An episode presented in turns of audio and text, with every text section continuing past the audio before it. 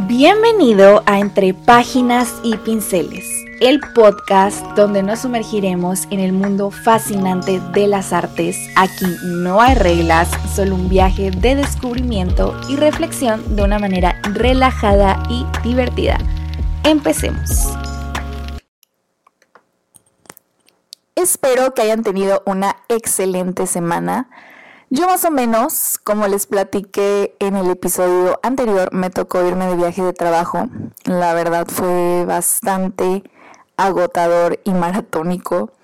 Pero como siempre, todo tiene un lado rescatable y sin duda en esta ocasión fue haber tenido la oportunidad de visitar el Museo de Arte Moderno en la Ciudad de México y poder apreciar la obra de Remedios Varo de tan cerca creo que es una de las mujeres y artistas en general cuya obra me parece fascinante en todos los aspectos y creo que también va de la mano del tema que tocaremos esta semana.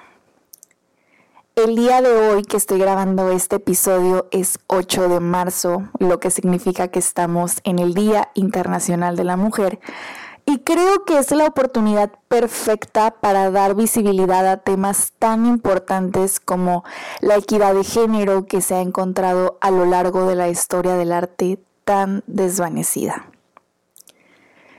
En el Día Internacional de la Mujer se proclama bajo los antecedentes de la lucha constante de mujeres alrededor del mundo por dar visibilidad a sus necesidades y evidenciar la falta de equidad y condiciones justas que inició principalmente en la clase obrera.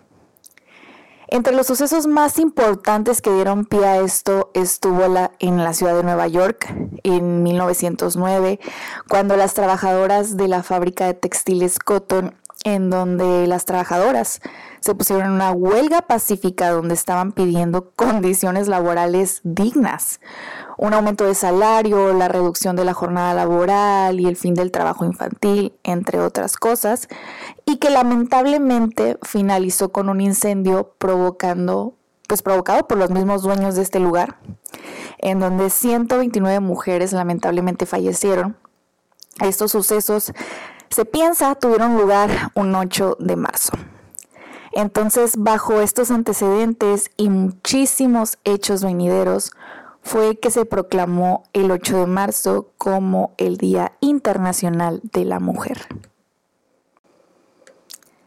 Bajo esta premisa y trasladando todo esto al papel de la mujer a lo largo de toda la historia del arte, ha sido bastante complejo, ya que si bien es cierto, las mujeres siempre hemos tenido un papel de suma importancia en todas las actividades que conocemos hoy en día, cuando volteamos hacia atrás en nuestra historia, nos damos cuenta que toda esta participación se encuentra nublada, pues no ha sido documentada y narrada a lo largo del tiempo como lo fue la parte realizada por el hombre.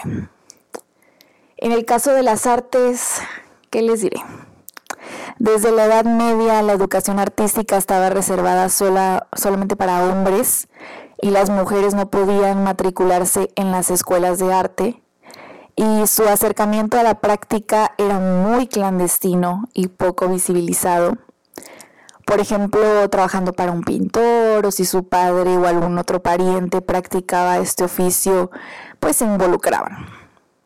Entonces, Bajo este contexto en que las mujeres no tenían acceso a la educación artística, sufren discriminación por parte de los círculos artísticos o simplemente no tenían acceso a ellos, las expectativas sociales y las exigencias que se les hacían limitaban su libertad creativa, obviamente. La falta de reconocimiento y la falta de accesibilidad para conseguir patrocinios pues tenemos algunos nombres que lograron sobrepasar estas barreras, logrando el reconocimiento hoy en día, llegando a protagonizar distintas exposiciones en su momento, logrando ser las primeras mujeres en ser admitidas en las academias de arte. Tenemos, por ejemplo, a Sofonisba Anguisola, que nació en 1535 en el seno de una familia que la incentivó a ella y a sus cuatro hermanas a cultivar su talento en las artes. fue Sofonisba la que más logró destacar en este ámbito y ahora tiene renombre.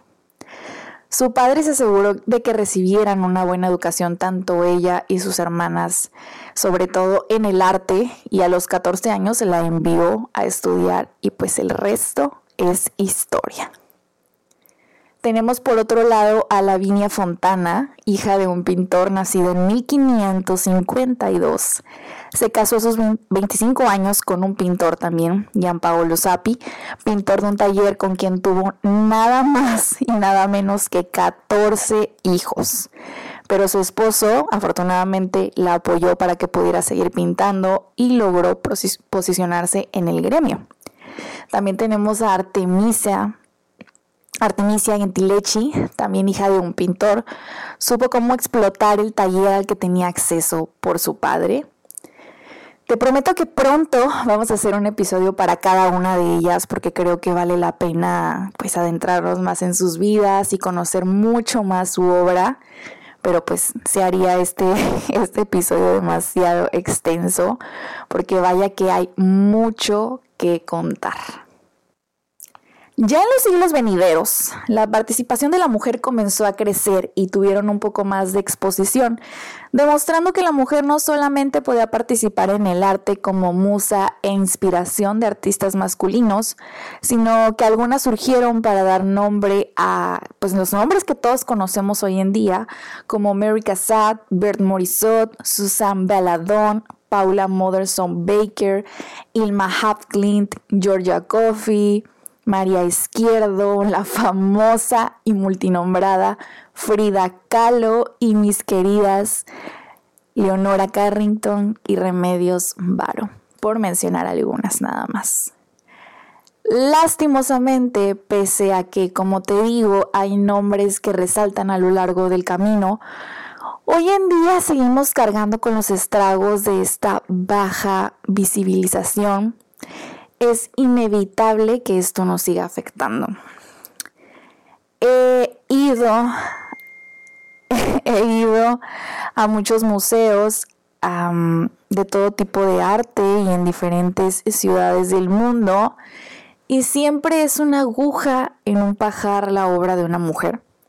Es increíble que, por ejemplo, en el vasto mundo del Internet la información sea tan limitada. En mi caso, con el contenido de historia de arte que hago en mi Instagram, en el que por semana hago tres reels, uno de la vida del artista, otro hablando de su forma de pintar y en el último donde analizamos una de sus obras más destacadas, siempre me encuentro como en declive porque si bien es cierto, información sobre la vida de mujeres artistas sí podemos encontrar, pues no es tan abundante como cuando hablamos de pintores masculinos. En mi casa tengo libros de historia del arte donde hay más de 200 nombres mencionados, donde tan solo un par son de mujeres. Y tratando de que los videos sean de la mejor calidad, pues busco imágenes de las obras. Pues es difícil ver el trabajo de estas pintoras, hay muy poco contenido y no hay, y el que hay pues no es de muy buena calidad. Yo utilizo muchísimo la plataforma de Google Arts, que es una web muy útil y entretenida, es educativa, que contiene obras de casi todos los pintores que han existido. Y es impresionante que podemos ver sus pinturas en realidad aumentada o desde nuestras computadoras hacer acercamientos donde puedes apreciar cada hilo del lienzo, se los juro. Pero cuando buscamos obras de pintoras, no hay nada o apenas un par de obras. Entonces, pues esa es la situación en la que nos hemos estado encontrando menor o mayor medida. Me gustaría recomendarles una película de Tim Burton, es Big Eyes o Ojos Grandes. La vi hace algún tiempo, ya tiene rato, pero la verdad me gustó mucho.